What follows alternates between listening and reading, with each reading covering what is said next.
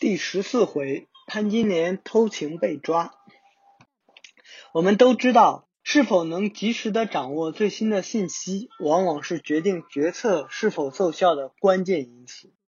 所以，金莲喜欢四处偷听，固然显得有些猥琐，但也是被逼无奈的。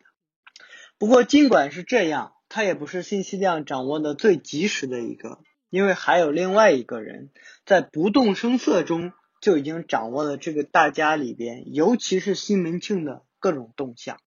这个人就是孟玉楼。和其他的几个太太们不同的是，首先玉楼是有自己的嫡系势力。他过门的时候带过来了三个人，两个丫鬟兰香、小暖，以及一个小厮秦童，都是跟随他多年、精明伶俐的小孩。其次是玉楼手上有钱。从后面的章节中，时不时出现了一些暗示性的描写，比如二十一回，玉楼说：“我那大丫头兰香从厨房小厮处打听到。”第二十六回，但此事玉楼早已知道。再结合玉楼手上的银子，我们基本上就可以做个大胆的推测了：玉楼是有一个属于自己的情报网络的。首先。他有信得过的聪明手下，就不需要他自己抛头露面，这些手下就可以自发四处为他刺探消息。其次就是我们前面说过的，在这个市井的世界里，没有钱，你连个通风报信的人都没有；但有了钱，也就有了大堆的耳目。所以拥有这种情报网络，或许并非出自于玉楼自愿。但就像漂亮的女人身边总是围绕着大堆的男人，玉楼拥有这些条件，本身就会让他身边围绕着大把的第一手的即时信息。明白了这些以后，我们再回过头来看看冲突之前玉楼的各种表现就有味道了。首先是今年在春梅和雪娥的第一次吵架之后，在院中庭前遇见玉楼时。玉楼是笑着走过来见金莲的，很显然他已经知道了雪娥和春梅的冲突，所以这会儿其实就是主动过来找金莲搭线的。既然如此，那为何西门庆过来找他二人玩耍时，他又要马上抽身离去呢？虽然玉楼和金莲这两个新人小联盟的大目标是联合起来对付旧人，但是联盟内部却是不稳固的。金莲毕竟是现在最得宠的太太，你要玉楼姐姐毫不在意，那是不现实的。从内心深处讲，玉楼是醋意很浓的，所以“抽身”二字甚至暗示玉楼已经有点失态的意思。但是呢，从大的利益方向着想，玉楼还是必须和金莲要把关系搞好。可是玉楼呢，心里又盘算着要不要完全站到旧人的对立面去。所以他又尽量避免卷入到两派的正面冲突中，只让金莲去给他打先锋。所以在那次激烈的冲突中，唯一一个没有到现场去的，也就是玉楼了。可就是像墨菲定律说的一样，越不想来什么，就越真的来什么。马上就发生了一件非常紧张的事情，让玉楼不得不跳出幕后，亲自出马来前台收拾残局了。那这是怎么一回事呢？西门庆呢，天天和桂姐卿卿我我，在李家流连忘返，一住就是半个月，眼看就快到他生日了。这下月娘不高兴了，毕竟自家男人放着家里五个如花美眷不搞，偏偏在外面包养二奶。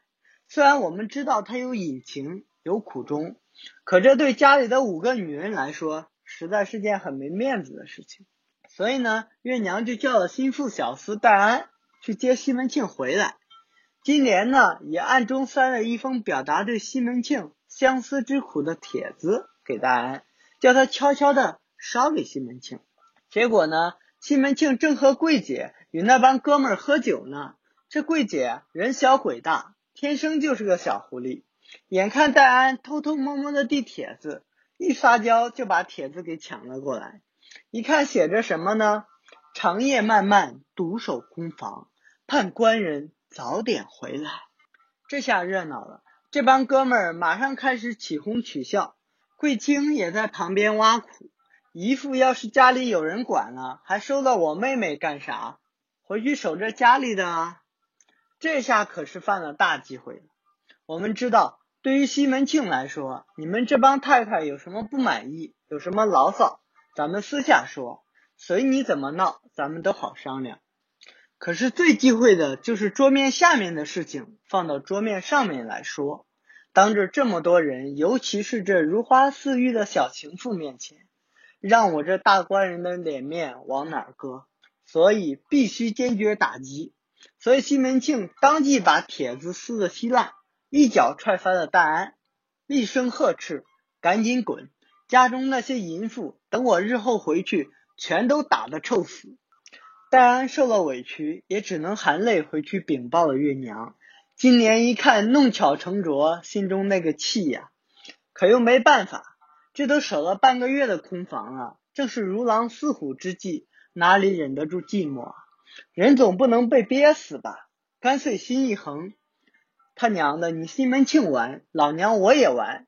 于是，一来二去的就勾搭上了小厮秦童，每晚就把秦童叫到房里陪他耍，还把自己的香囊送给了秦童。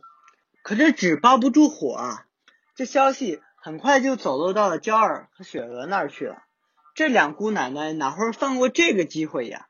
就在西门庆回家过生日的当天，就把这事儿捅给了西门庆。我们可以想象当时是个什么样的场面。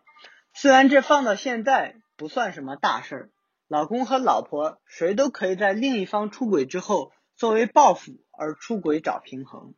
可是对于四百年前的明朝，那个男权绝对主导的时代。今年这种要搞平衡的行为还是绝对不可以容忍的。西门庆火冒三丈，立即就把秦童绑了过来。结果很快就搜出来那个香囊。西门庆一看，实是今年的香囊啊！火山爆发，马上就是一顿暴打。注意啊，这次是真的暴打了。以前那个都是西门大官人演戏，当不得真的。这次可是结结实实的三十板子。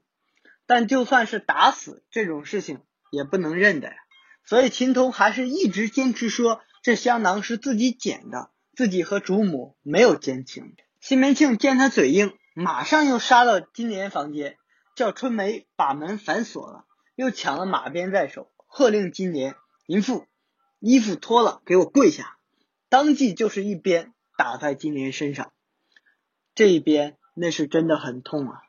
我们说过，西门庆是一个怜香惜玉的人，他以前也打女人，比如雪娥，但那都是雷声大雨点小，演戏给别人看的。这次是真的雷霆动怒了，自己的马子居然和一个佣人私通，所以这边不仅仅是抽在金莲的身上痛啊，他西门大官人的心里也是很痛的。现在这个局势下，金莲是极度的紧张啊，可是还有一个人。也是同样的紧张，那是谁呢？那就是玉楼啊！玉楼他为啥也要紧张啊？因为我们知道这个小厮秦童是他的人啊。现在金莲和秦童搞到了一起，这简直就是娇儿和雪娥做梦都没有盼到的好事儿。这次搞不好，他们两个新人都在阴沟里翻船啊！所以这会儿他还能中立吗？不能了，必须要亲自出马了。那么接下来的事情该怎么收场呢？我们下回来说。喜欢我的评书可以点击关注哦，这样你就不会错过每一回的更新了。